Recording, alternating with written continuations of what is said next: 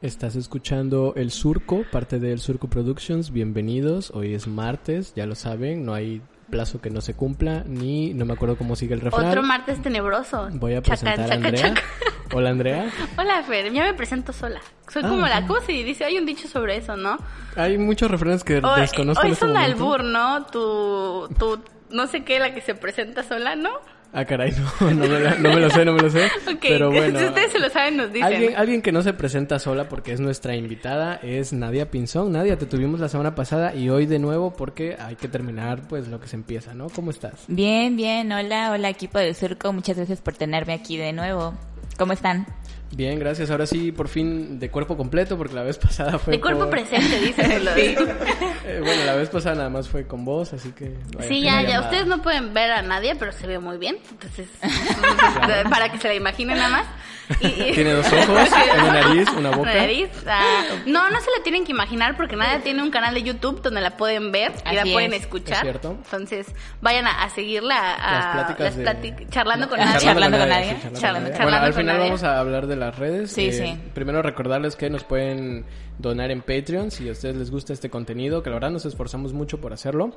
Eh, Nada digamos les cuesta, sí. o sea, si tienen tres dolaritos que les sobra en su cuenta Sí. de Y- banco, en su saldazo, en su bancopel, en lo que ustedes utilicen, no les cuesta decir, güey, voy a darle de comer a Fernando y Andrea. Imagínense que nos tienen nosotros en su fiesta y nos quieren invitar a una cerveza a cada uno. Se van a gastar eso. O sea, Exacto. Nos pueden donar una cerveza para todos cada semana. Para sus fiestas, les animamos. No son no, exigentes, ni una caguama. Ah, ah, no, hay, no hay fiestas ahorita, pero pueden No contratarnos nos para sus en eventos. Les amenizamos su boda, su bautizo, ustedes quieran. Les bautizamos el chiquito Le también. si o sea, podemos hacer de todo.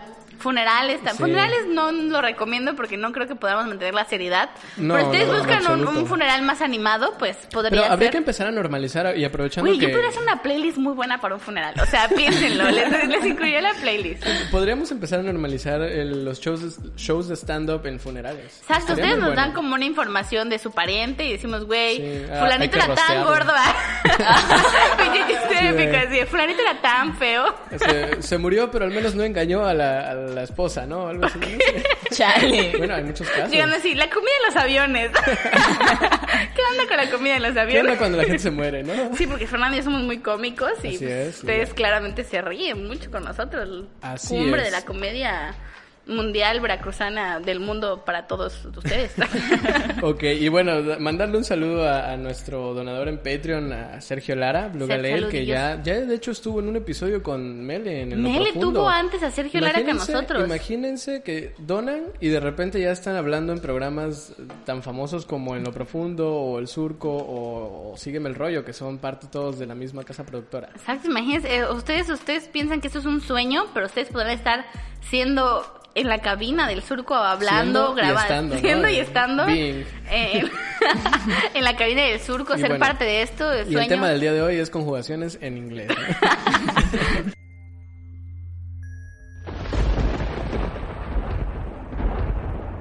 Lo que estás a punto de escuchar no es un top.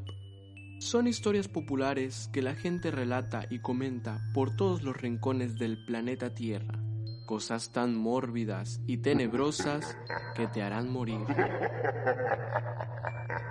De risa.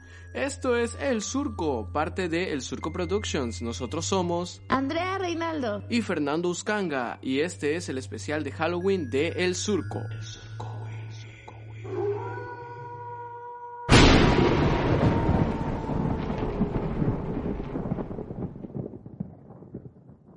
Bueno, y ya como ya escucharon, este es otro martes tenebroso y continuamos en el, como les dijimos en el intro, con el tema de la semana anterior. Como siempre, si ustedes no escucharon el tema o no escucharon el capítulo anterior, les vamos a dar sus, sus segunditos para que pongan pausa, vayan, lo pausa. escuchen, digan, ah, ya sé de qué están hablando, ya soy parte de la conversación. Y ahora que te reintegraste, te estamos diciendo que estamos hablando. Ya puedes y- continuar lavando ya los puedes platos, continuar. te vamos, te, vamos a hablar, te venimos manejando un análisis psicológico. Análisis. un análisis psicológico semiprofesional, diría yo. Semi, Semi. semi por nosotros, profesional por Nadia. Ah, yo pensé que semi por nadie y nosotros nada, de plano. No, no, no es cierto. Nadia es, les, les- la introduzco para ustedes. Nadia, la introduzco para ustedes, no. Bueno, las presento. Nadia es una estudiante de, de, de psicología de quinto semestre que nos viene a ayudar a tratar de analizar las, lo- la personalidad de nuestros personajes favoritos de películas de, películas. terror, entre comillas. Y no tan de terror, claro. Ajá. Pero antes tengo una pregunta para Nadia. ¿Es psicología de- para salud o psicología Es social? psicología clínica. Clínica, ajá. Esa es la palabra que buscaba. se me olvidó. Ok, Es psicología para presumir en Facebook, dicen. Nada más es psicología para decir, güey, no. O algo así. para, para decir, quiérete. Oye, como dijiste en el capítulo anterior, psicología para saber este si soy psicópata. ¿no? Exacto.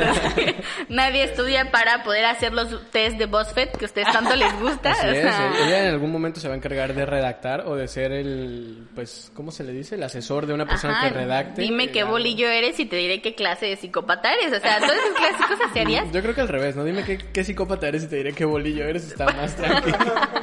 Bueno, pero sí. Oye, Nadia, una última pregunta antes de conversar con el tema. Dime. El otro estaba viendo un TikTok donde decían que uno de los mal- mayores males del, del estudiante de psicología es que mientras estás dando la clase, tú estás diciéndote como, güey, sí soy. Sí, Sí, te sí. Autodiagnosticas tú. Lo, lo primero que pasa cuando estás estudiando psicología es la introspección, que es ese fenómeno, porque es como de, chale, yo lo tengo, tengo tal rasgo, ¿no?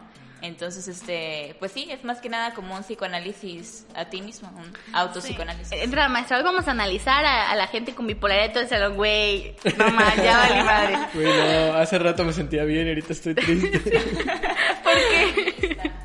Entonces, va- ah, bueno, Nadia, cuéntanos tu, eh, la, la- tu tema, tu película de hoy, la que te queda. Eh, bueno, mi película es la de la franquicia Freddy Krueger.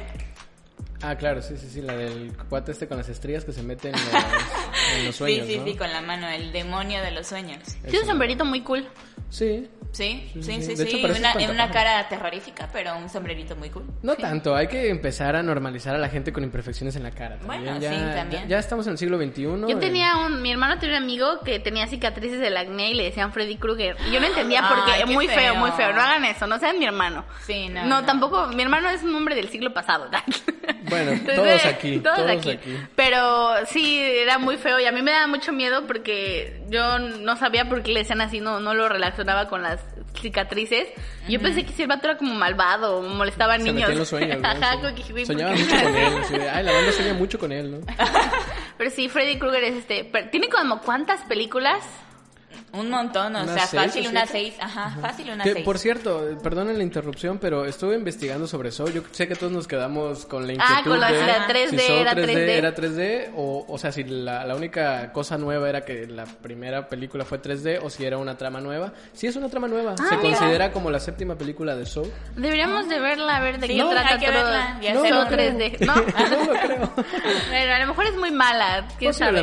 Porque no 3D. escuchamos hablar de ella en, en, en... Oye, Mini Espías 3 es 3D y es un película. Bueno, ajá, pero Sí. Mini Espías 4 para nosotros no existió. ah, Mm, buen también. punto. Entonces también hay que recordar que hace 10, 15 años el 3D era una porquería. Sí, era cuando eran los lentes azules y uno rojo. Que nada más salías chingos mareado y tú, güey, 3D. Pero ¿a poco no te sentías cool cuando portabas esos lentes en el cine? Había que regresarlos, así que... en el- Yo, yo no, porque yo uso lentes. Entonces arriba de mis lentes me veía como Que bien eso, pinche eso me pone a perdedora, ¿no? pensar Pero ahorita, la banda que se robaba los lentes del cine después de la película es la Yo banda llegué a que... hacerlo, ¿eh? Lo tengo que admitir. Ok, es la banda que estudia psicología ahora. Sí, probablemente. Sí, soy. Es un rasgo, es un rasgo. sí, sí, sí. En su próxima clase de psicología va a ser un rasgo de, de para poder ah, diagnosticar su trastorno que tengan. Sí, te robaba. Sí, güey, yo nunca me los robé, fíjate. Trastorno bipolar por hurto de, de lentes de de lentes 3D. 3D. Güey, pero qué bueno. Sigamos, sigamos hablando de Freddy Krueger. ¿Cómo se llama la, la saga? Este, pues, en la pesadilla en la calle Elm, Elm, Elm Street, ajá, algo Elm así. Sí, sí me acuerdo. este, dirigida por Wes Craven en 1984. Ah, su ya es viejilla. Sí, viejilla. Este, pues se hizo una franquicia porque el personaje de Freddy tiene un trastorno bastante, pues, peculiar, ¿no? Es vengativo, ¿no? Es vengativo, sí, pero es más que nada por el pasado que tiene su mamá. Ok. Que bueno, lo voy a explicar, que básicamente su mamá era una enfermera en un hospital psiquiátrico y un día la encerraron en ese hospital, pues, em, por equivocación. Ok. Y en ese, los pacientes, por venganza, eh, la torturaron y la violaron muchísimas veces. Eran 100 pacientes. Entonces cuando Freddy este, nace, pues obviamente no era un niño querido, no era un niño planeado. Y cuando nace, este... Supongo que es hijo de uno de esos Sí, 100 sí, pacientes. Así, así es. Y le decían el hijo de los 100 locos. Es que Ah. me acordé de un episodio de South Park en el que Cartman no sabe quién es su padre. Porque, bueno, supuestamente el, el padre de Cartman es su propia madre porque, pues, es hermafrodita. Entonces ella misma se inseminó y, bueno, nace Cartman, pero todo el pueblo sospechaba que pudiera ser chef o pudiera ser el director, que siempre dicen que, que se me olvidó ahorita su nombre. Y, o, o bien pudo haber sido el equipo de Denver, todo el equipo de Denver. Entonces, pues, por eso me acordé de, lo de Freddy. Krueger. Está, está gracioso, está gracioso ese capítulo. Así, estrellitas, ¿eh? "Ajá, qué Tantas chistoso". No, yo soy muy fanática de South Park, pero Sí, ese, sí. ese no lo he visto. ¿No lo has visto? fíjate, Ok. no. Es de las primeras temporadas, creo que la primera o la segunda. Mm, Pues sí, él nació de este, de esta torturación, de esta violación. Y pues le decían el hijo de los 100 locos. Entonces, como pues su mamá no lo tenía planeado, no lo quiso, eh, lo adoptó un señor que se llama Edward Underwood. Y este señor era completamente abusivo con Freddy. No confundir con Edward Underwear. Chiste tan pendejo. Perdón, continúa. Nadia. Ignórenme. Y este, y este señor pues era muy abusivo con Freddy, ¿no? Entonces este Freddy, pues, de todo su, A ver, su per- pasado. perdón, pero ¿le tenemos que decir todo el tiempo Freddy o tiene como un nombre como Fredward o algo así? Pues Frederick. Se llama Frederick, pero pues- si quieres decirle Frederick. Es que, adelante. sí, porque siento que decirle Freddy, aparte que me recuerda al personaje este de iCarly, am, no sé, siento que es tratarlo con Fredo, cariño. puedes decirle. Fredo. Godofredo. Ajá, bastante, bastante. Bueno, continuemos. Bueno, Frederica. bueno, Frederick este, padecía, o bueno, presentaba síntomas de un comportamiento psicopático. Que básicamente pues mataba animales y le hacían bullying por esto de que su padre era ¿Se muy orinaba en la cama? Pues ¿No se sabe? mm, no se sabe, Es pero que si, si ustedes no entienden esta referencia, en uno de los episodios de Sígueme el rollo, pasen a escucharlo todos los viernes a las 2 de la tarde, eh, Cecilia hace pues referencia a todos lo- los aspectos. Al o conjunto los- McDonald's, si uno era eso que exacto. se orinaban, El pero pues... conjunto McDonald's que no es papas, refresco y... No, el McTrio, pero... Ah, pero sí, básicamente, pero Freddy Krueger no, sa- no era un niño asesino en sí, él empieza a asesinar después Ah, claro, y es para el niños conjunto asesinos, McDonald's es bueno, para el niño no era un niño asesino de personas, pero sí mataba Sí, animales. sí. Y luego, y luego empezó a matar gente, ¿sí? Pero matar animales sí es realmente un síntoma, o sea, una presencia de Sí, algo ¿no? que ya está mal. Porque básicamente, te como lo hablábamos, ¿no? Te demuestra como la falta de empatía de la persona. El disfrutar matando, viendo sufrir a un ser vivo, pues ya te dice como el poco respeto que tiene hacia la vida de cualquier cosa. La, la Así es. poca ética, ¿no? Que maneja. Y sobre todo a un ser vivo que no se puede defender, ¿no? Pues sí. O sea, pero como tiene menos mérito o más mérito el atacar a alguien que sí se puede defender que Pues quien, ¿no? no creo que tenga, no creo que sea de mérito, pero sí de ético, porque como un perrito que no tiene pulgares, que no tiene la misma estatura que tú, no tiene el mismo peso y obviamente no puede hablar, pues no puede pedir ayuda. Sí, ma- maltratas al, al, al, al pobre perro ciego y no al chihuahua asesino. O sea, es básicamente Exacto. la lógica. ¿Qué? Los No. chihuahuas son o, perros o malvados. Cuyo Sí, este de Stephen perros. King, que el Sí. perro asesino. Sí, creo, creo que realmente una característica que hemos visto a través de toda esta- esta gente es que ahora sí dirían los políticos atacan al débil, ¿no? Porque Exacto. les es más fácil o a lo mejor sienten alguna clase de comodidad, porque pues pocas veces, cualquier, no son asesinos, no son pendejos, no se van a meter con alguien que pueda matarlos y que pueda herirlos y por eso eligen personas que pues pueden pues someterlas física, emocional o de cualquier forma, ¿no? Sí. Así como en Freddy vs. Jason, que Freddy se quería meter a la mente de Jason porque él creía que era muy dócil, muy sumiso. Pero bueno, esa ya es otra película. ¿no? Sí, eso, eso me impacta, ¿no? Es como asesino contra asesino. Sí, es como exacto. Celebrity Deathmatch, pero... Ahí se rompe el famoso ladrón no roba a ladrona y asesino sí mata a asesino. pero también se dice que el ladrón que roba al ladrón tiene 100 años de perdón. Ajá, güey. pues. Hoy andamos muy refraneros. ¿Qué, qué? este es un capítulo, como dice el dicho? Puede ser. Pudiera ser fácilmente. Eh, entonces, ajá, de pues de ese comportamiento psicopo- psicopático resultó una teoría, el secreto del dolor, que fue la que él desarrolló, que básicamente él eh, hacía sentirse dolor, o sea, se provocaba dolor a sí mismo para aguantarlo y ver qué sentirían sus víctimas. Era emo. podría ser, Era emo, podría ser, podría ser. Y este y de esto, pues él aplicó el masoquismo. Me corto para sentirme vivo. Es esta filosofía que él adopta como ya un demonio de los sueños. O sea, es el de te traigo a mi mundo, te traigo a mi fábrica de, de electricidad para yo hacerte, infligirte un daño mayor. Claro. Que eso también me recuerda al, al muñeco este que salió de parodia de Elmo, que se llamaba Emo. Ajá, me encanta, me encanta. Yo soy muy fanática de Elmo, ¿eh? ¿Sí? ¿De Emo o de Elmo? De Elmo. De, de Elmo sí De Elmo soy muy, muy fan. Lo amo. Sí, También cuando, me consta. cuando inhala coca y todo eso. ¿Eh? También cuando inhala coca y todo eso. Ah, bueno, eso, eso es otro. Sí, sí, sí, sí, sí, sí. Tiene este, varios ahí comportamientos que, ah, una. Habría que, habría que analizarlo psicológicamente. Ándale, también. Pero creo que una de las cosas que más daba miedo de Freddy, no sé si ustedes estén de acuerdo, es el hecho de que en la película, no, aparte, su cara no tanto, en la película realmente te planteaban que lo más lo más feo de él era que no había forma de huir de él, o sea, Claro, porque no importa si estuvieras dormido, despierto, el vato dormido, dormido, o despierto. Dormido, que es una forma profunda de dormir. dur- en el quinto sueño, en Se el quinto dice- al sueño. REM también se le dice dormir. Dormido. Mientras estás lloviendo. Bueno, si estás mimido, ajá. Entonces, ¿estás mimido o no, no te podías librar de él? O sea, porque literalmente era un miedo o una persona que vivía en tu mente y no había forma de, de librarte de él. Entonces creo que esa es la psicología, da mucho miedo el pensar, güey, no hay forma de descansar Habría de que esto. Sí, invitar a- claro. a, un estudiante o a un físico ya consolidado para Ningún físico cómo- consolidado va a querer venir aquí. A lo mejor un estudiante Conozco, de primer conozco, semestre. conozco. Una persona, un aspirante a la Ok. carrera a lo mejor quiere venir. Alguien que todavía no hace su examen de admisión. Un igual fan de Rick and Morty a lo mejor. Oh, A la- no, Ay. no, no creo, no creo. De no, esos vatos no. que se creen Conozco, conozco. porque ven la caricatura, a lo mejor uno de esos quiera Híjole, venir. no, no, yo no quisiera, pero bueno. Pero pues no sé si un físico consolidado quisiera venir aquí. Consolidado. Consolidado. Consolidado es cuando todavía no te consolidas, pero estás a punto de... Aquí, glosario, el surco. Pero sí, ¿qué onda? Ay, sí, ¿qué onda Freddy? ¿Qué hubo le compra?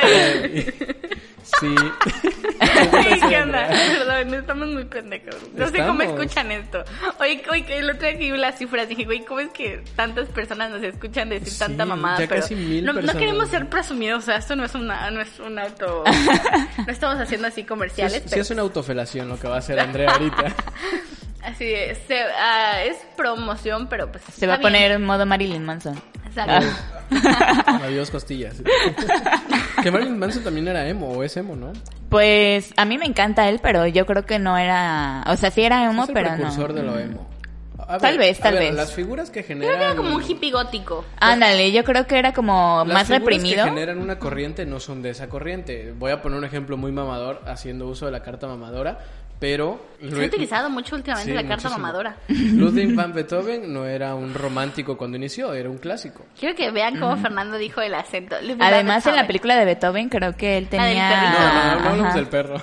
Ah, No, no, no. Él tenía como las ganas de proteger, ¿no? Sí, la verdad no la vi. ¿no? Babeaba mucho, es lo Son único que como sé. 80 ¿Nunca la películas de? Beethoven. No, las de Beethoven no las vi. Yo era hiper fan. Me encantaban. Son como 10 Domingo en la mañana, ahí estaba. Todos queríamos tener un San Bernardo, ¿no? sí, y luego te das sí. cuenta que cuestan como 80 mil pesos y dices, mejor Sí. no. Y babean mucho. Y, ajá, y sueltan mucho pelo. Ah, bueno, también. Pero también mis perros. Estoy bien con mi perro cruza de, de algo con algo. que me lo encontré en la Mi calle. perro cruza de perro con mapache está chingona. cruza, cruza de venado con iguana. Adopten. Güey, yo quiero decir algo.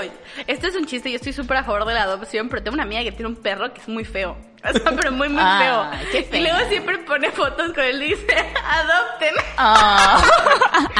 Y digo, güey, creo que esa es la publicidad de la adopción canina más perra que puede haber porque Es- está muy culero el perro. perros, ¿no? Pero Es- no los quieran por cómo se ven. O sea, los perros ajá. son bonitos porque son seres No, vivos. además son que- compañía, son Ajá, que compañía. se Ese perro puede mucho, ser el equivalente canino de Freddy Krueger. Sí, no, no se fijen. ¿Puede si, ser? Si, si tú conoces una persona que, que se fija mucho en si sus perros están bonitos o no, es porque es una persona superficial también sí. con las personas. Vanidosa. Súper oficial, ¿no? Sí, entonces, no, no, esto es un chiste, pero si adopten perros, no importa cómo sean físicamente, lo importante es su corazoncito perruno, ¿no? Y- sí, claro, lo que, lo que sientan y lo que piensen. Y, y Pero bueno, sí. hablando de, de pensar y sentir, yo quiero introducir mi película para hacer pues esta... eh, vamos a decir, nos estamos acercando cada vez más al, al gran final de, del... Sí, sí, sí, de, Lo esperado. Así es, y bueno, también del especial de Halloween, porque esto fue un especial de Halloween. Ya, que ya este próximo fin de semana ya no ya- es. este, Sí. este martes es el último martes de octubre. Y en noviembre vamos a entrar en especial de nada porque ya está, también. Sí, no, no, no, Sí, a ver, sí. noviembre que va a ser especial Noviembre es pan de muerto ya. Ya, es- Sí, no, no, Va- no. En noviembre no va a ser especial de nada, no se, no se hagan ilusiones, pero... Bueno, va a pero ser- en noviembre viene algo... Uf, Uf, y va a ser muy especial, solo que no va a tener como el... va a ser muy mágico. el- el- ajá, no va a tener la envoltura de regalo, simplemente te la vamos a dar ahí, ¿no? Ustedes, ustedes están preparados para lo que es en noviembre, pero Fernando, dinos, dinos tu película. Claro, mi película es Fight Club. Fight Club que... el- en español, el- para los que no Perdón, son mamadores, perdón. Club de la Pelea. En español, en español para la banda, te voy a enseñar a hacer jabón. En español, para los que la vieron en Canal 5, en- en- entonces... Las luchitas. Dragon Mucha Ball. lucha. Dragon Ball Live Action. No, no, no. Direction Cut. Sí, Chuck Palahniuk a la verga. Este, bueno, Fight Club que pues eh, se desarrolla por Brad Pitt. Brad Pitt y el otro hombre que nadie Y se Jared acuerda. Leto. Edward Norton, ¿no? Edward Norton. Edward Norton. Y sale Jared ¿Sale Leto. Jared Leto? Sí, Sí, Jared también Leto sale Jared Leto. mata el otro vato. Ay, spoiler. Ah, sí, no, todavía no llegamos a eso, aguanta. no, yo creo que ya todos la vieron, pero si no la han visto, pues les explico rápido. Se desarrolla en Detroit, en un Detroit caótico, porque Detroit es caótico. Se desarrolla en el 2003, 2004. No, no es cierto. No, sí, sí, sí, sí, porque la película es del 2002. Entonces sí, es como por 2004. Futuro. Y- sí, Sí, sí. Futuro distópico. Este, a la verga Aldous Huxley también. Em, bueno, y pues es una persona que presenta un cuadro de narcolepsia, que para quien no sepa, la narcolepsia es que te puedes quedar Los dormido en cualquier epilépticos. momento. Ah, a los narcos Pero a esta los narcolepsia venía de un insomnio, ¿no? Que él padecía. Sí, sí, sí, él padeció Porque un estaba muy estresado por- por trabajo. Por ansiedad. Era más workaholic, dirían ahorita los Pues más vatos. que workaholic tenía mucha carga de trabajo y no la hacía. Y aparte compraba muchos muchos muebles de IKEA. Esta marca sueca que Era una persona, digamos, sometida al estrés normal del capitalismo. Así es, y de hecho la película pues se basa mucho en lo que es el capitalismo y cómo intentar destruir el capitalismo, cosa que spoiler Esto no, es se ha propaganda logrado. política. No, para nada, para nada. eh, Todavía no mencionamos nada de Cuba. así que- Vaya, en algún momento esta persona, el protagonista, desarrolla un alter ego que se va a llamar Taylor Dorden. Y que es Brad Pitt. es Brad Pitt, así es, que tiene, bueno, que roba autos convertibles y, y hace jabón y roba también Que hace todo lo que él no se atrevería Ajá, claro, pero Ajá, y final nosotros estamos dando el plot, pero el plot de la película es que tú como espectador descubres que este es vato es. Brad Pitt hasta el final, o sea, ese es el plot de es. todo el asunto. Y que tiene una relación hipertóxica con Darla, se llama Darla, ¿no? Ajá, Creo que sí. darla. Sí, es, es- yo creo que es la aspiración que cualquier morrillo de 13 años va a tener en cuanto a sus relaciones, el fingir que es otra persona y cogerse a una morra así puerquísimamente.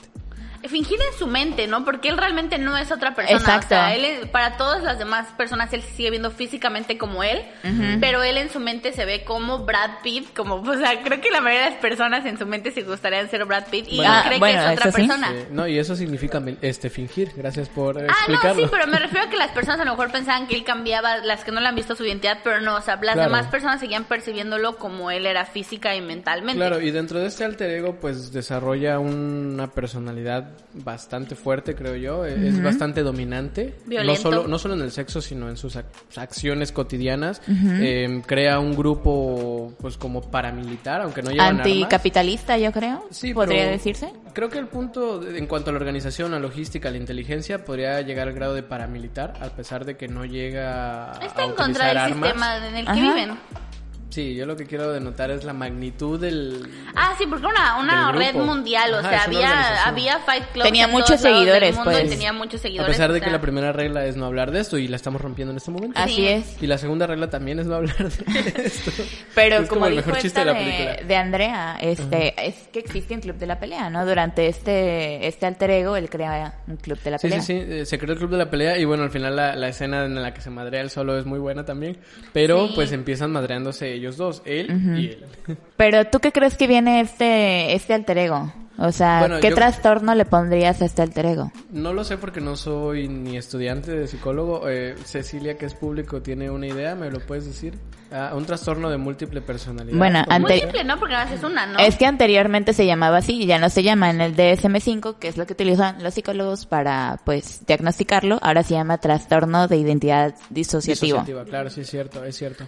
Trastorno de personalidad disociativa. Más, básicamente el vato se creía otra persona y él realmente, de hecho, desconocía, porque podríamos decir que tenía estos blackouts de cuando Sí. él era él y él era Brad Pitt. Ajá. Y no se acordaba, yo Quisiera yo tener esos blackouts. él, no, él no se acordaba de lo que hacía, hasta el punto que se llega a pelear con Jared Leto. Yo diciendo los nombres de los actores y- porque no me sé los y de el los momento en personajes, el que pero... el momento en el que su aseguradora le dice, hey, es que tú mismo incendiaste tu departamento, ¿no? Ajá. Cuando él no tenía ni idea de que él había Ajá, o sea, él, realmente se Esos está completamente Ajá, bueno, esos. Blackouts en el trastorno se, se llama amnesia.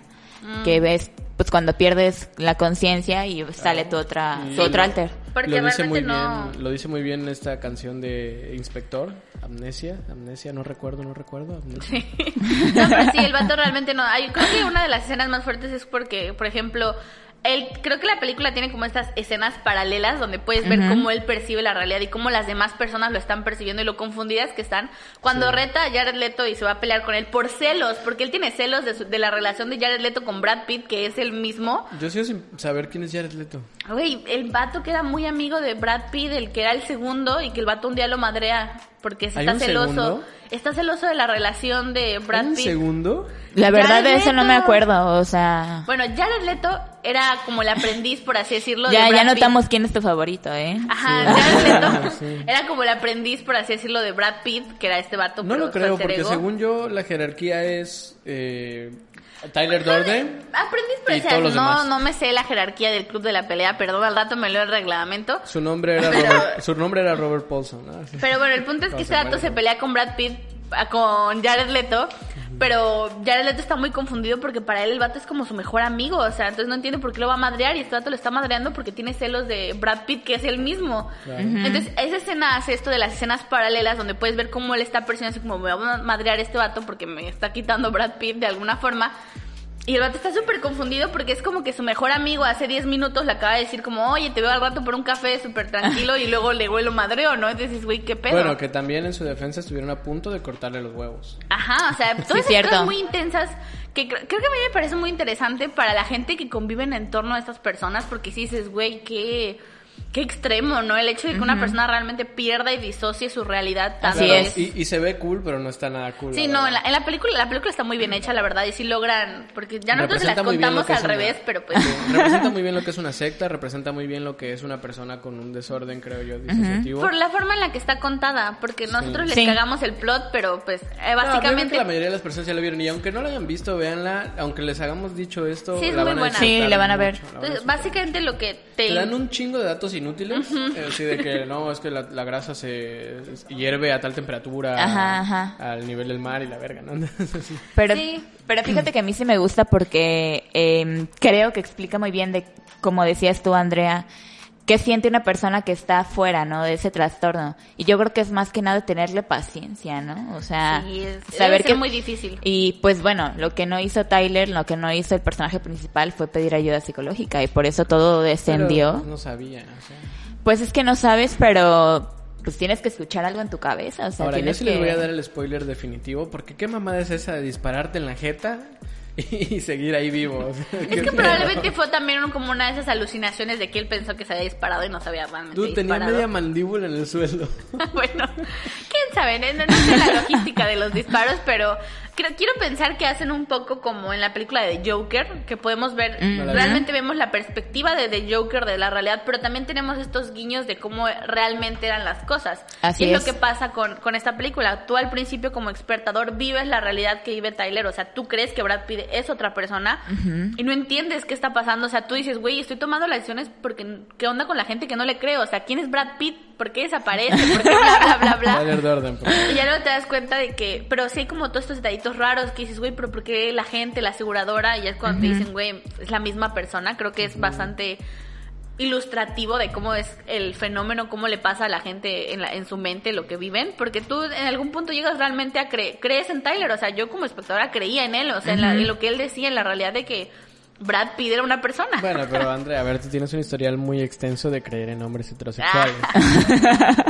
También. No, pero fíjate que sí, apoyo esa conmoción, pero no crean todo lo que dicen en las películas, la verdad, o sea, obviamente, un trastorno no se va a ver así. este, por ejemplo, la película está fragmentado, se trata también muy mal lo que es una un trastorno de identidad asociativo, o sea, las el vato gana super fuerza o algo así, ¿no? Las personas no son agresivas, pueden tener personalidades muy fuertes, sí, pero realmente no son agresivas.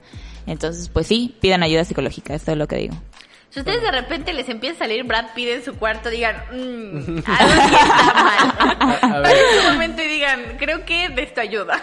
Voy al doctor porque ya esto no es normal. Ah, una de las tantas personalidades. Foco rojo, ¿no? Sí, una de las tantas personalidades que está escuchando esto, por favor, pida ayuda. Vean, ¿viste esas imágenes de que hace la gente que no, no desconozco si estudian psicología o no?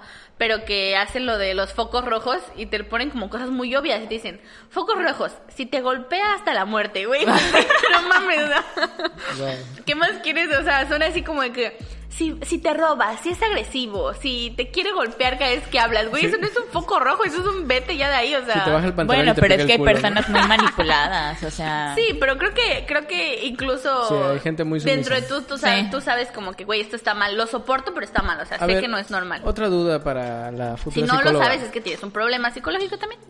Bueno, como abusivo tienes un problema psicológico, pero como receptor del abuso también tienes un problema psicológico. Claro, o sea una persona que, por ejemplo, las mujeres que em, toleran relaciones violentas, eh, pues ellas hace cuenta que tienen la ilusión de, ay, él me quiere, me dice que va a cambiar, que lo hace por mí, que quiere mi bienestar, el de mi hijo tal vez. Pero pues no, son mujeres muy sumisas, muy, muy manipuladas, que tal vez no sabes si tienen un trastorno y que sobre todo han sido ilusionadas, ¿no? Y esta ilusión de, no, no quiero acabar y esa ilusión se, se convierte en un duelo, en el duelo de esta persona, ya no es la persona que conocí, esta persona ya no la identifico, ya no sé quién es. También creo que se vuelve como por así decirlo, como, por ejemplo, la gente que convive con gente que tiene adicciones y que son violentas y que les afecta, como que siento que con la oportunidad que tiene de platicar con algunas de esas personas, se vuelve como algo resignado, como cuando se te enferma alguien y no tienes nada que hacer. Así dices, es. que es como lo que me tocó vivir, pero realmente no, o sea, es una situación de la que puedes salir tú y no tienes la, la obligación de estar ahí ah, soportando ninguna clase de violencia hacia tu persona. Pero sí, se vuelve como algo como de que, ay, me tocó, me tocó el novio golpeador, ya ni modo. O me tocó la, no es, en la ruleta del amor me tocó el vato culero, ¿no? No, no es Ahora, así. Que también, que muchos de ellos son, pues... Eh, Creen merecerlo. Ajá, y, y son creados o son la consecuencia de un problema de la infancia, ¿no?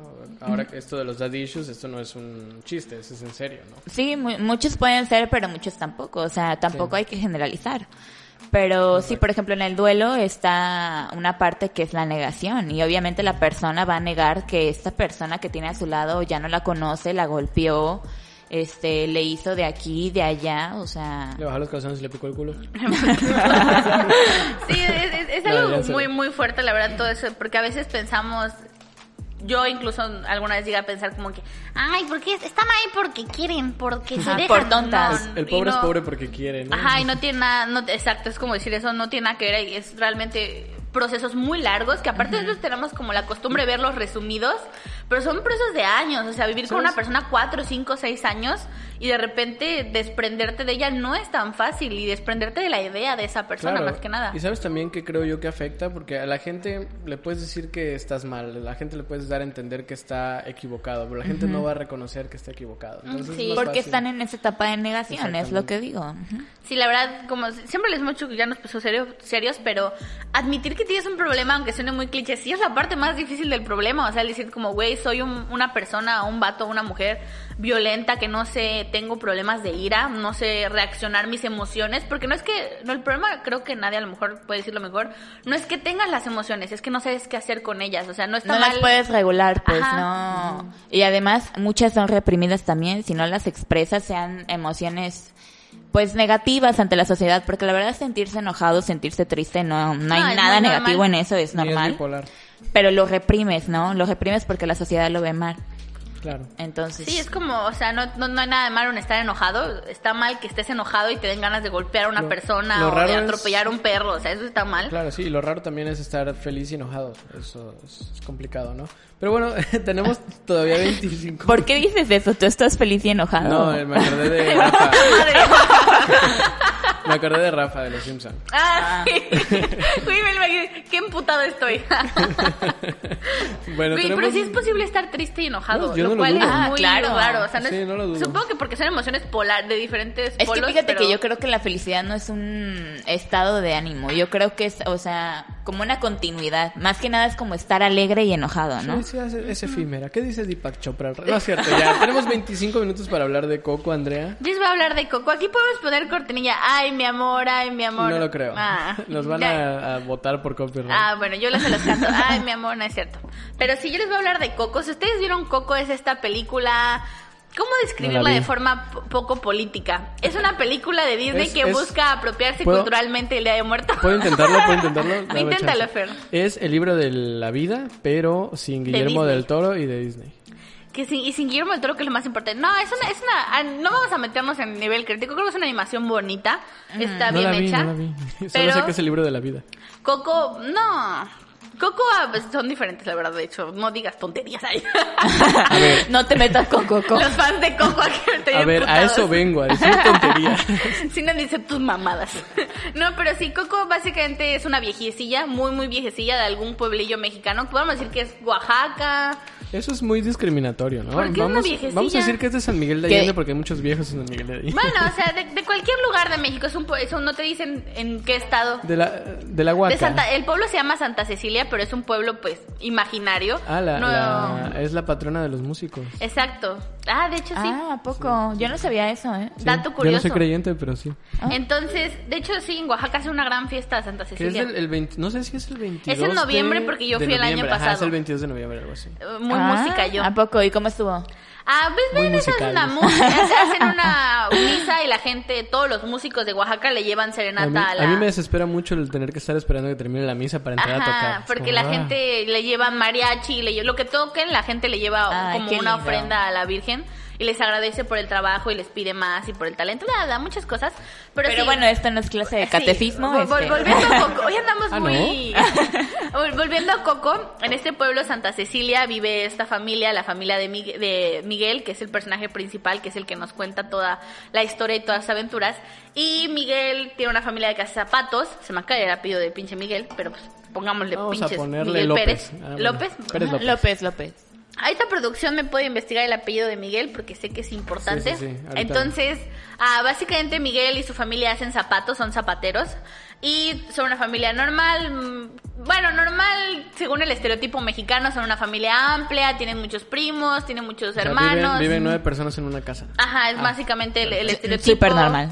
Ah, tiene una abuelita de 85 mil años y tiene otra que es su bisabuela y tiene otra abuelita más normal, que es la típica abuelita pega con chancla, todas esas cosas, ¿no? Es una... Hasta esto es Bueno, una pero no tan normal. O sea, no hay que normalizar tampoco la violencia Sí, hacia no, los no es niños. normal que ¿Podemos- tu abuelita te ¿Podemos madre, cambiar el término normal por común? Ajá, por común. Ah, algo me parece. normalizado, algo común.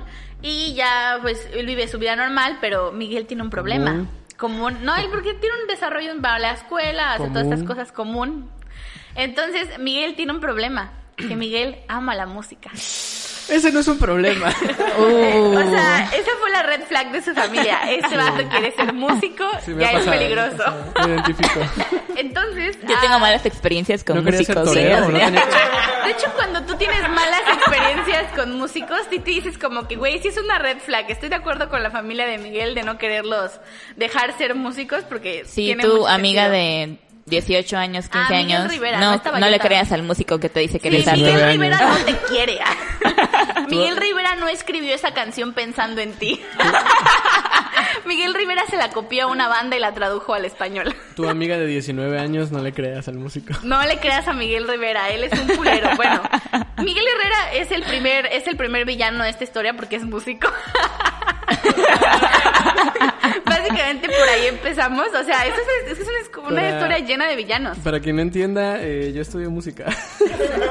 Pero y, y es la peor clase de músico, los que tocan guitarra. Fue el primer instrumento que aprendí. Así.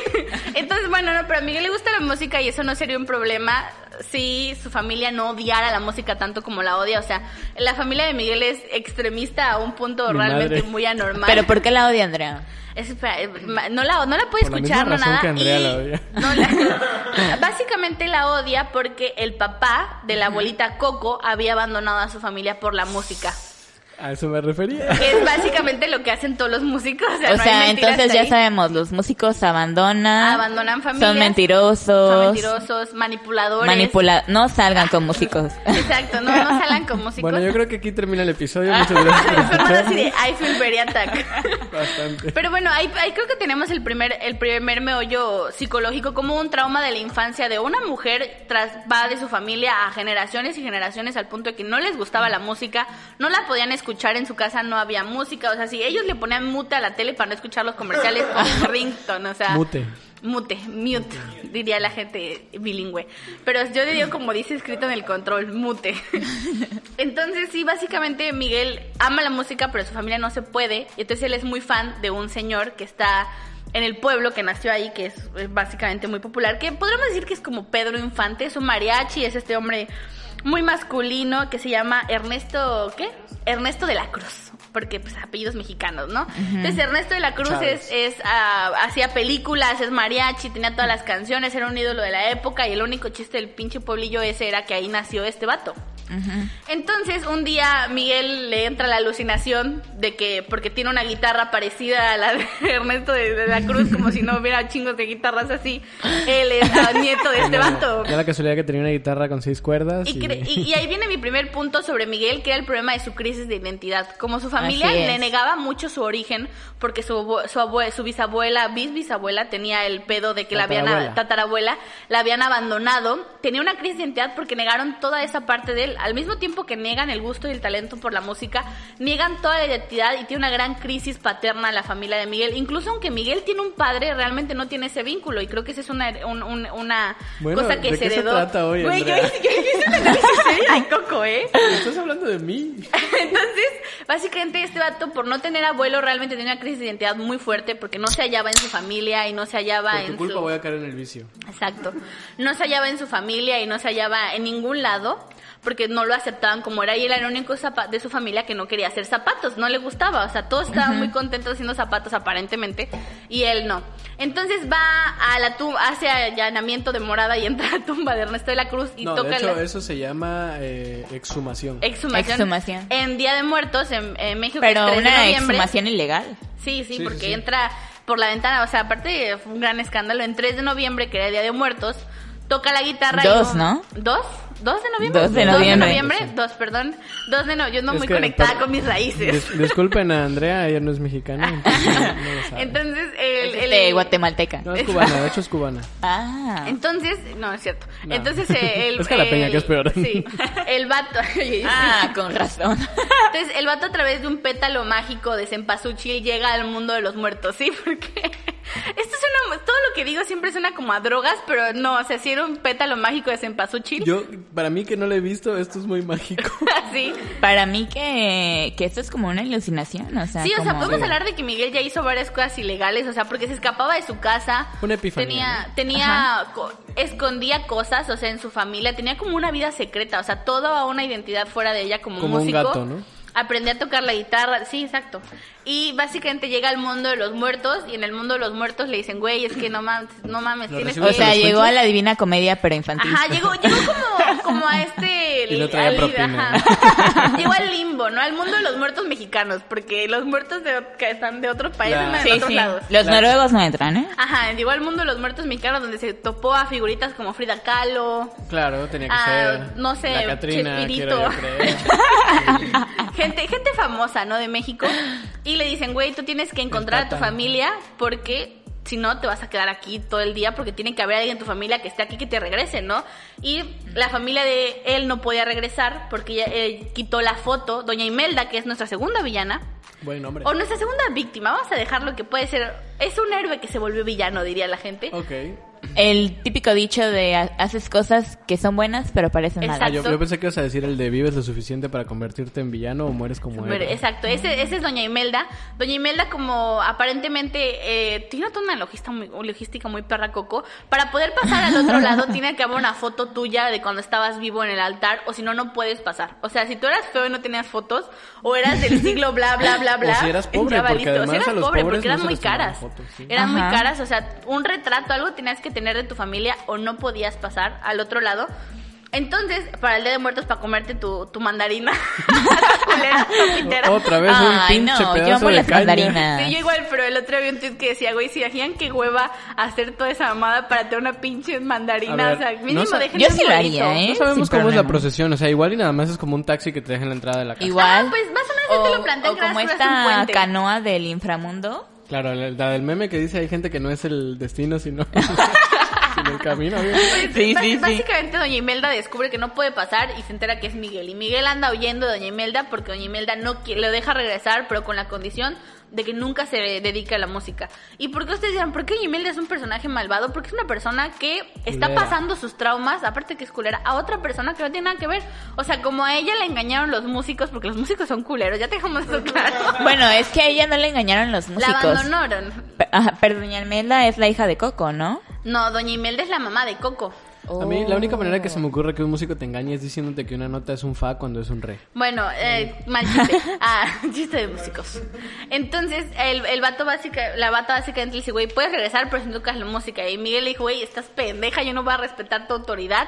Yo me voy a ir con mi abuelo, Ernesto de la Cruz, y que él me va a decir, regrésate, mi hijo, y toca la guitarra. Eso, la- eso fíjate que en psicología sería un trastorno de negativista desafiante, que es básicamente que los niños no respetan la autoridad. Sí, o sea, porque no respeta la autoridad de Se su corrige a bisabuela putazos, ¿no? muerta. Según, pero no, no, yo no apoyo la violencia. dicen que... En mis tiempos se corregía putazos. Como la película se estrenó en 2018, creo, 2017, Sí. Disney no podía poner que Doña Imelda lo madreaba, Ah, claro. así que lo resolvió por la vía pacífica, pero pues si hubiera Bueno, sido antes... bueno, Pacífico, pero no sé, esto yo bueno, creo que... no sé qué tan pacífico, porque manda un dragón tigre gigante a buscarlo. Creo que, Sí, creo que cierto. amerita, creo que amerita el ultraviolenta. Ajá, es, es bastante ultraviolenta, vamos a dejar aquí la canción ultraviolenta. Tú, tú, narra, tú narra.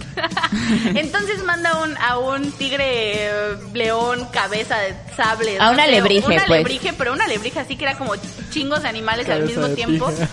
Era al mismo tiempo y manda a buscarlo por todo el mundo de los muertos, porque el mundo de los muertos es una ciudad que se parece mucho a Ciudad de México y tiene De muchos hecho, sí, pisos. la Ciudad de México Sí. es la ciudad de los muertos, de hecho. Exacto, exacto. Entonces, básicamente Miguel sigue buscando, llega a una mansión porque en todos los muertos que había en México, que puede haber muchos chingones, el más chingón no era, no sé quién se imaginen, pero no era ese, era Ernesto de la Cruz, que tiene una mansión y estaba ahí. Hace con- fiestas. Hace fiestas, ese la pasa Es chingón. este, el Juan Gatsby, Gabriel. pero mexicano. Exacto, el Ah, Gatsby. mira, es más, su mansión está en una colina así Yo, lejísimos yo de sí la me gente. imagino a Juan Gabriel ahora que está ¿Sabes muerto. qué es muy, muy Si es que curioso? está muerto, de verdad. haciendo, Ah, igual. haciendo un, que no de hecho, muerto. sabe Juan Gabriel. Como Jenny Rivera.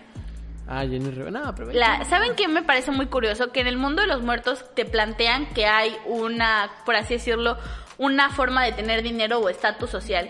¿A Entre poco? más recordado seas, mejor te va, y entre menos recordado seas en tu tierra, peor te va. Otro mundo capitalista. Otro mundo capitalista. Nunca te liberas de esta correa. del Como en el libro de la capitalismo. Exacto. Bueno, entonces... No ah, la he visto, no la he visto. No, está entonces, vas- pues le dirige Guillermo del Toro. Sí. Pues, básicamente, a la que mamadora. Entonces, básicamente, eh, los Y que Guillermo. son pocos, Es para mí.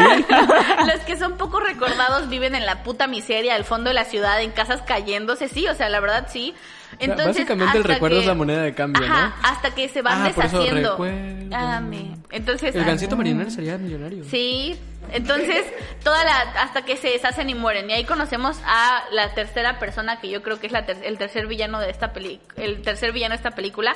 Cuarto, porque tenemos a Miguel, tenemos a Doña Imelda. ¿Miguel es villano? Sí, no manches, es un niño que desafía la autoridad, tiene trastorno de identidad. Ah, Eso es muy se punk. metió dentro de A una Estamos es diciendo muy que los músico. punks, ¿los punks son villanos? Sí. Mm, Le es que, hacen daño psicológico a las demás personas. mira, los punks no pueden ser punks porque terminan estando en el mundo capitalista. Entonces, realmente la filosofía punk. No, yo sí conozco punks que de verdad no se bañan y cambian su ropa por comida. Ve, no bañarte no es ser punk. Exacto. Es ser. ¿Me estás diciendo que no soy punk? No, entonces básicamente ya llevamos a Doña Imelda, a Miguel, a Ernesto de la Cruz porque es un... Mira, yo no creo que Miguel sea un este. Puede ser que es una Por víctima. favor, díganme Yo- yo- que ajá. Ernesto de la Cruz se apellida. Yo creo que es un daño colateral No. de las consecuencias de la repre- de la reprensión de no haber música en su familia, Claro, ¿no? y, y también todo lo hacía porque quería seguir su sueño de ser, pues, como Ernesto de la Cruz, que al rato ya sabrán. Ustedes ya saben que es un culero, ya todos vimos Coco. y Robbie Williams decía que la vida sin música sería un error. Pero sí, básicamente en este mundo a posvida capitalista, donde el recuerdo, entre más te recuerden, más rico eres, porque, por ejemplo, Ernesto de la Cruz tiene una gran mansión porque era el vato supuestamente más recordado de México y Frida Kahlo también le iba muy bien. Mi madre sería gente. millonaria. Sí, bueno, quién sabe. Hay mucha cada gente rato que. me la recuerdan. Ah, bueno. Hay Oye, mucha gente que. pero llegando un poco al punto ya de una vez, que ¿quién es el abuelito grano, de, de El abuelito Miguel? de, Co- de Miguel es el otro vato que es Gael García. ¿Cómo se llama producción? Héctor? Héctor, Héctor, que canta bien culero el Héctor. En Eh. español, en inglés, en la película, que lo Sí, vean. la verdad que debió de sí. haber hecho playback Gael García. Se tuvo muchos huevos el vato de yo canto. Recuerdo. Me da mucha risa porque en la película toda la gente llorando en la parte donde le canta a su amigo. Y yo, güey, qué culero canta Gael García. La Por eso lloraban. Recuérdame. Culero. Y yo, güey, qué pedo Yo también hubiera dobla. llorado. ¿Cómo no? O sea, pide que alguien más cante por ti o búsquense a alguien que cante. O sea. o alguien, alguien que produzca, me pueden llamar. Es que incluso se me hizo súper xenofóbica la idea de que, güey, vamos a buscar a cualquier mexicano actor que la doble que no sea Eugenio Derbez. Que la doble. Ah, y que sea internacionalmente conocido. Que haber sí, agarrado a Loco. Valdés, ya tenía su canción de U y U. "Y, uh, ah, Loco Valdés ya está también Sí, en el mundo de descanse. Coco. De paz Mira, ahorita en este momento le estamos dando muerto dólares. Ajá, le estamos Muerto dando dólares. Muerto dólares, que es la Muer- moneda de muer- cambio. muerto a pesos, muerto, Muerto pesos. pesos. No vamos a ser No, no, malichistas. no, pero a ver, es que cotiza más es un en mundo, dólares. es un mundo solo de muertos mexicanos. Exacto. ¿Sí? Y vemos, ¿sabes Es un qué? Vemos que a. Frida le va muy bien y a Diego no. Y eso tiene que ver con que Frida ya es más recordada que Diego Rivera. O sea, es un mundo totalmente capitalista. Es hasta la distribución, o sea, porque los muertos, ma- o sea, pobres van hasta el fondo de la ciudad y los que recuerdan un chingo viven en el, en el Normal. fondo, de, en el la tope, Normal. o sea, en A la ver, crimen de la ¿Quién sociedad. se acuerda del En favelas, viejito? como los en favelas, brasileños. sí, o sea, es un, es un lugar bastante culero. Ya no ¿Quién me se quiero acuerda del viejito de la tienda que se murió hace tres semanas? O sea, Ah. Alguien contó aquí, no sé si fue aquí o en otro programa, que un viejito se murió y lo encontraron a los días. Ah, yo. Sí, tú contaste. Ah, pues Ah. esa persona de plano. Sí, no pobre, es, es muy triste eso, la verdad. Creo que creo que es por eso la película conmueve tanto a chicos como a grandes, porque tú dices, güey, realmente la gente te va a dejar, llega al punto donde la gente te va a dejar de, de recordar y te va a dejar de, de, de- vas a dejar de existir ahora sí en Y cualquier que la vida sigue. Que es algo, de hecho, de lo que hablo en un video que hice, pasen a verlo luego. De la existencia. Entonces, básicamente, ah, es, esto estamos hablando de que todo, ya el mundo de Coco, ya la distribución ya es el villano por sí mismo de la película. Pero vamos a llegar a la parte más importante, a la parte clave de la película, que es cuando se enfrentan Doña Imelda, Ernesto, Héctor y Miguel en una batalla final ultraviolenta. Ultraviolenta. Por el, por, pues, por, por ver quién regresa, porque... Y de pronto la canción de Kill Bill. No, de hecho, aquí va la canción de Ultraviolenta. Ultraviolento. Ernesto de la Cruz no quería que Miguel regresara porque no quería que difundiera el secreto de que él había robado todas las canciones de Héctor y que Héctor, y lo había matado de hecho, porque por eso Héctor no regresó con Doña Imelda y por eso Doña Imelda lo, lo odiaba porque Pero no ¿qué regresó. relación tenía Héctor con este Eran Ernesto? mejores amigos. Entonces Héctor escribía las canciones porque no las cantaba, porque Gael García canta bien culero, ya lo establecimos. y Ernesto de la Cruz sí cantaba chido, entonces le robó las canciones y él tuvo toda la vida de éxito y recuerdos que él no tenía. Entonces, al final ya... O por- sea, Héctor representa lo que muchos músicos representan al día de hoy, que son la sombra de alguien Ah, muy... claro, los Exacto, Ghost Riders, la- ¿no? la- los- los Ese es bastante de- terrorífico. A mí Sí. me gusta, a mí me gusta. ¿Sabes por qué? Porque a mí me gustaría generar mucho dinero sin tener que lidiar con la gente a la hora de salir de la casa. Pero creo que cuando generas dinero, pero todos sabemos que hay mucha gente, en la industria hay mucha gente culera paga. que roba creatividad de las personas e ideas y no necesariamente les paga. Sí se les paga. yo No, no siempre, o sea... No siempre. Porque, ¿qué? o sea, pon que yo escribo yo una canción chingona, no sé... Para ah, las hash. que- Bueno, a ti, Ajá. a ti no te pagaría. Bueno, pon que escribo yo una canción y yo la subo ahorita con las redes sociales, la subo a TikTok, la subo a internet, la subo a YouTube y no tengo tiempo de registrarla porque no sé cómo hacerlo, no tengo el dinero ni nada. Y de repente Lady Gaga la escucha y dice, güey, está chingón para mi álbum en español. Y se la canta, yo cómo le voy a demostrar y le voy a ganar al equipo de Lady Gaga que es mi canción y que ya me la robó. Pues, Pon que tenga tú. el video y tenga todo, pero pues hay mucho robo creativo en ese tipo de industrias que también da mucho miedo, es lo que hizo Ernesto de la Cruz. Además, en ese entonces no existía la tecnología. Ajá, o pues. sea, no había forma, él lo mató y no había forma de, de, de, pues de demostrar que lo hacía.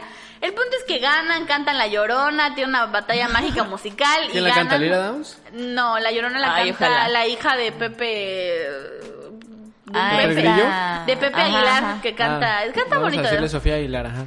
Entonces, ah, tiene una batalla final ultraviolenta. Miguel regresa a su pueblo y ahí es cuando viene la parte más importante de creo que la maldad de Miguel y lo ma- manipulador que puede ser llegar. Miguel llega a su pueblo, a Santa Cecilia, y abusa de la ignorancia de las personas y les dice que tuvo un viaje al inframundo donde descubrió que Ernesto de la Cruz no era el que ellos creían y que su abuelo convenientemente era el que realmente había escrito todo. Me suena, me Entonces suena. todo el dinero, todos los derechos de autor y todo lo que el vato tenía, que era Ernesto de la Cruz, se pasa para la familia de Miguel sin ningún tipo O de sea, fue un oportunista. demuestra. Exacto, fue un oportunista porque se vive del dinero de su abuelo, que nunca le dio. Y Ya- todo eso por exhumar un cuerpo ilegalmente. todo eso por exhumar un cuerpo ilegalmente. Entonces, básicamente te das cuenta que Miguel ah, hizo muchas cosas malas. Coco es una historia de terror que te habla de que en la muerte incluso no te vas a poder liberar de los estándares capitalistas de la sociedad. Si nadie te quiere ahorita, nadie te va a querer cuando te mueras tampoco. Así que dejen de compartir eso de que cuando me muera, muchos estarán hablando bien de mí. Cuando te mueras, vas a seguir Claro siendo no. pobre en la muerte. Y bueno, no, ¿sabes qué? Lo, creo que lo único bonito es que a lo mejor si eres pobre en la vida, pero eres muy recordado, porque eres Sí. muy querido, puede irte mejor en el, en el submundo. Como, como este cuate de Boca del Río que ya se me olvidó, olvídalo. No, el Pero- tal pies descalzos, ¿no? Pero sí creo que. Coco es una película muy que tiene mucho simbolismo, aparte de que pues... Pies desnudos. Y- Tiene muchas cosas entre líneas, ¿no? Ajá, como que es una película que la puedes sacar. Si tienes, si sos mamador, si eres mama, sos, si eres mamadora como Fernando, Nadia y yo, pues le vas a sacar muchas cosas, o sea. Y si, y si la ves, pues bajo al- la influencia de algún pétalo de, de, De más dos. De esos que ponen en reforma cada, cada noviembre. uh. No, no, no recomendamos el consumo de cempasúchil mágico en esta época de noviembre o diciembre, o con, o con medida, con medida el consumo del cempasúchil ¿Sabes qué? mágico. Podríamos tratar de sembrarlo en febrero o marzo, que no es temporada. Siembren su propio cempasúchil Espera, mágico. pero, pero, eh, pero fuera de temporada, fuera de temporada debe valer el triple, yo creo. Sí, no, ya, siembren su Eso sí. propio cempasúchil mágico para que terminen con la industria del del- la- el narcotráfico de cempasúchil mágico. Así es, ya, ya legalicen la maldita sea. Legalicen el cempasúchil mágico. Pero yo con, es- con eso ya no tengo nada más que decir, no, sé si nos ¿Qué, ¿Qué despedimos. observaciones psicológicas tenemos al respecto? Pues yo nada más ahorita la de trastorno de negativista desafiante eh, de Miguel, pero pues realmente no, no tiene muchos síntomas, o sea, en los síntomas de, de los niños eh, nada más no respetan la autoridad, tienen problemas académicos, este, igual Es con sus común, ¿no? profesores. Es muy común ahorita y el problema es que ahora un niño eh, tiene ese- esas conductas y dicen, ay, tiene TDAH o, es, ¿no? o este trastorno, ¿no? Claro, y les dan ahí un ribotril a la burger y ya. Así es. Muy mal, y muy fíjate mal. que yo tengo un compa que tenía, eh, bueno, que tiene TDAH y este y él me cuenta que de niño estaba hipermedicado y no podía estar en clases, no se concentraba, o sea, los medicamentos sí sí les afectan a los niños. Sí, hay gente, o sea, por ejemplo, yo soy distraída porque soy pendeja, pero no digo que tengo TDAH. Sí, o sea, hay gente que eso, no, o sea, yo soy distraída. Fernando, que, que convive y tiene que trabajar conmigo, sabe lo distraída que puedo llegar a ser. Bastante. O sea, de que se me olvidan las cosas, pero nunca he dicho que tengo TDAH porque cuando me quiero concentrar me puedo concentrar. Lo que pasa es que generalmente soy olvidadiza. Pero pues es diferente decir, tengo ¿Tienes, TDAH. tienes PNDG. ah, ya no te salió. ah, ya estoy pedo. No, no es cierto, no. No, pero bueno, básicamente vamos a dar las redes sociales de Nadia para que Nadia nos platique un poco de su Con contenido. eso cerramos en el tema. eh.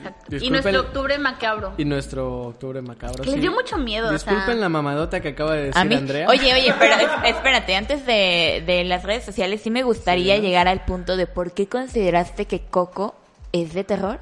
Porque, todo lo que pasa, o sea, es, una- es la historia de un niño que tiene un viaje al otro lado del a- al inframundo, se pone con todas, se encuentra con todos sus, sus ancestros que no lo quieren y se la viven persiguiéndolo con por este mundo. O sea, a mí me lo planteas y es una pesadilla, o sea, imagínate, te moriste o sea, porque te, te estás muerto, llegas allá, no tienes forma de regresar, es un mundo injusto, clasista y no puedes salir de ahí. Es cierto. Y aparte toda tu familia te está persiguiendo porque no te quiere, o sea, porque te, te quieren regresar al mundo de los muertos con la única, la- al mundo de los vivos con la única Con sus condena. condiciones. Ajá, con la condena de que no puedes realizar la única cosa en la vida que te hace feliz. Esa no es una película Sí, de terror. es cierto. O yo, sea, tengo, yo tengo una duda y una perspectiva. ¿Hay algún amorío en, en la...? Mm, El Doña Imelda pues le gusta, eh, eh, pues regresa Coco no con tiene... ellos, pero. Coco no tiene es un- una señora como 80 Perdón, años. ¿Y qué tiene que ver Coco? Entonces nunca lo Pues así, porque no le pudieron poner Día de Muertos por Ah. cuestión Porque de al final, le pues, tenía que Coco. salir Le hubieran cantando. puesto mango, no sé. Tejocote. No le dijeron, dijeron, ¿qué palabra en español pueden decir los gringos? Coco, ya. Ajá, Coco. ¿Por qué no le vamos a poner coconut? Es verdad, es verdad. Coconut. Oye, no, pero a ver, la duda Le es... puesto burrito. La duda es mi... Pero hubiera sido muy xenofóbico O- y no hubiera tenido. O, o taco. No. O nachos, tequila. La duda es, ¿Miguel Rivera no tiene un Cancún. amorío? Enchiladas. Le hubieran puesto Cancún. no, perdón, Ya, disculpa. los cabos. sí, los bueno, cabos. ¿Miguel Rivera no tiene un amorío con nadie? Miguel ¿No? es un niño. Bueno, es el No. es un no. niño sin intereses amorosos. Porque Ah, está bueno, traumado porque su familia Bueno, no lo deja realizar Doy sus mi sueños. perspectiva de, de Coco sin haberla visto. Es un niño que de repente se mete una chingadera Un que lo pone a Un alucinar. de, Ajá, sí, sí, se mete una chingadera que lo pone a alucinar y dice, ah, no mames, la banda no quiere que haga música, pero a mí me mama la música, entonces me voy a drogar y voy a hacer música y a la verga a quien le guste y a quien no. ¿Y qué prefieren? ¿Que sea música o que sea drogo? No, no, no, es que van de la mano, van de la mano. Vienen siendo sinónimos. Sí, ahí sí van de la mano. eh. Digo, no es mi caso, pero, mm.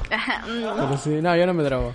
Pero es- hay otros males como el alcoholismo. Eh, sí, mi perspectiva es eso. El vato se puso, se aventó un mal viajezote y dijo, voy a hacer una rola de esto. Y al final, lo peor es que de su mal viaje sacó provecho porque todo el pueblo, sin pedirle ninguna clase de prueba, le creyó que su abuelo, que todo Bueno, lo que creía como al no loquito del cierto, pueblo, que ¿eh? le así, crees? así se han formado muchas religiones. Sí, o sea, Ah, mm, vamos, vamos, es cierto, o sea, Miguel básicamente inventó el catolicismo, o sea, me morí tres días y reviví y miren. Y vienes más flaco, Miguel, ¿qué te pasó? No, aguanta, y la, y la familia quería llevarlo al anexo, pero el vato no quería. entonces- Eh, ah, también. Sí, sí. Otro síntoma de un tra- trastorno negativista desafiante. Así Sí, o sea, es. podemos ver que, que Miguel hizo muchas cosas en la película que cuentes. Creo que desde mi perspectiva es una película de terror. Qué feo que me pase todas esas cosas. Estoy de acuerdo, pero Nadia, tú no tengas un trastorno negativista desafiante y dinos Ah, tus no, redes, claro. por favor. Em, bueno, en YouTube estoy como charlando con Nadia, que es básicamente un canal de psicología donde reacciono a trastornos con fines educativos y Con la misma completamente seriedad que nosotros ahorita. muy profesionales, muy Sí, profesionales. no, no, no tan al tiro aquí como nosotros. Y tengo una sección que se llama Maldiagnosticando Trastornos y Enfermedades Mentales, que es para que se informen y vayan a un psicólogo, no se autodiagnostiquen, por favor. Sí, no, no digan que son bipolares cuando, Sí, por favor. cuando de repente se sienten bien y, y ¿Qué andan tienes contra la gente que dice que es bipolar? Ya Es que hay como mucha ocho gente, veces. es que hay mucha gente, hay mucha gente que dice soy bipolar y, y nada A mí me cae más mal la gente que te ya dice chaparrita y psicópata. Eso sí me caga la madre. no. Wow. No es contra Ceci en específico, pero, Pero Ceci sí. es parte de esa raza, pero Ceci me cae bien. Eh, Esa especie. Es especie. no, no, ya existe, ya existe el día de chaparritas y psicópatas. Eso Eh, sí, siempre ya. me cagó la madre. Oigan, yo solo quiero decir que, y, voy a poner música de sitcom de fondo, el surco es grabado con público en vivo, las risas son reales. Pero bueno, nosotros, eh, hablando del surco y el público en vivo, si ustedes quieren ser like como un Chabelo, si ustedes quieren ser parte del público en vivo, Envíen un correo dónenos en Patreon, Ah, sí, dónenos la en cantidad Patreon. más alta y aparte dos veces para Sí. que puedan venir porque nos sale barato. Sí, sí, sí, la verdad es que la invitación no es barata. Y nadie tiene la... Pasamos por ti a tu casa, te invitamos una cervecita. Sí, o sea, es un sí. tratamiento de lujo. O sea, Sí, la verdad que sí, ¿eh? bien. 10 de 10. Ajá, o sea, Cinco estrellas de 5. Te alimentamos todo, o sea, aquí te queremos, te tratamos bien.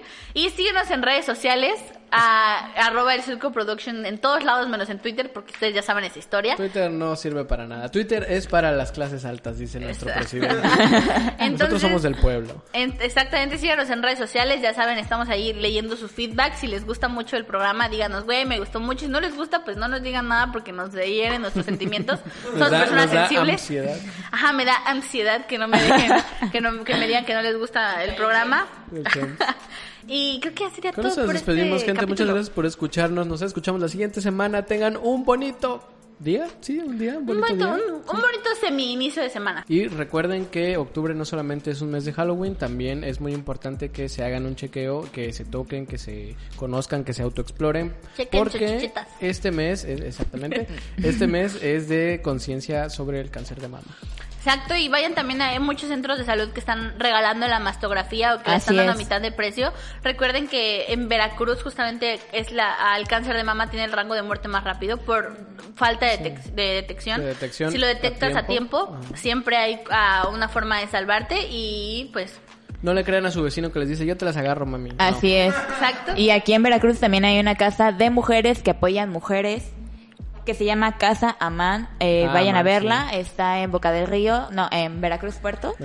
en Yo el- tengo una conocida que de hecho se salvó del cáncer gracias a ellos. Sí, Eh, muy importante. apoyan muchísimo a las mujeres con cáncer de mama o en otras áreas. Amanc, A-M-A-N-A-C. Igual, si, si- si tienen la oportunidad, hay muchas asociaciones que por estos días están pidiendo dinero, donaciones, regalando Donen, un listón. Donen. porque es algo, un mal que de- realmente a ataca a a muchas nosotros, mujeres. sí. El otro día estaba viendo que casi 5 a cinco de cada 8 mujeres pueden llegar a tener cáncer de Es, mama. es una estadística bastante Sí. bizarra, ¿no? alta. No digo 5 de cada 8. o 5 de cada, es que Quizás que- 7 de cada 10. Cada 7 de cada 10, a lo mejor sí me equivoqué. En INEGI. Ustedes chequenlo. Ustedes maestro-. No, pero sí es una tasa muy alta. Lo Sí, que es usted dice es, bastante, es bastante bastante. alta. O sea, muchas mujeres son propensas a ello.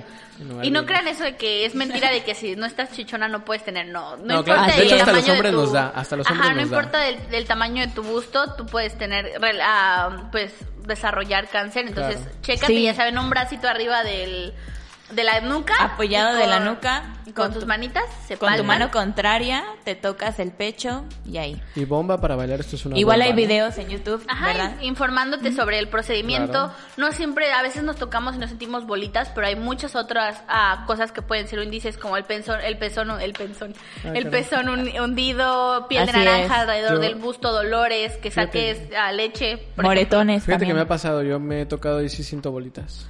ejemplo. Los hombres Te, pueden tener ajá, te cáncer de invitamos mama, a ¿eh? checarte. Eso de, o sea, ustedes vatos chichones sí pueden tener Eso no cáncer de mama o no chichones, o sea, pero sí, Sí. pueden, o sea, los hombres también es, un- es menos, obviamente menos Pues, pues, sí, eh, no, no es menos, tan común. no es tan menos común. común. pero sí puede llegar a pasar. Pero eso, ustedes chéquense y quiéranse Claro. y cuídense y, Y manténganse Y ámense. y ámense. Ámense. Bye. Bye.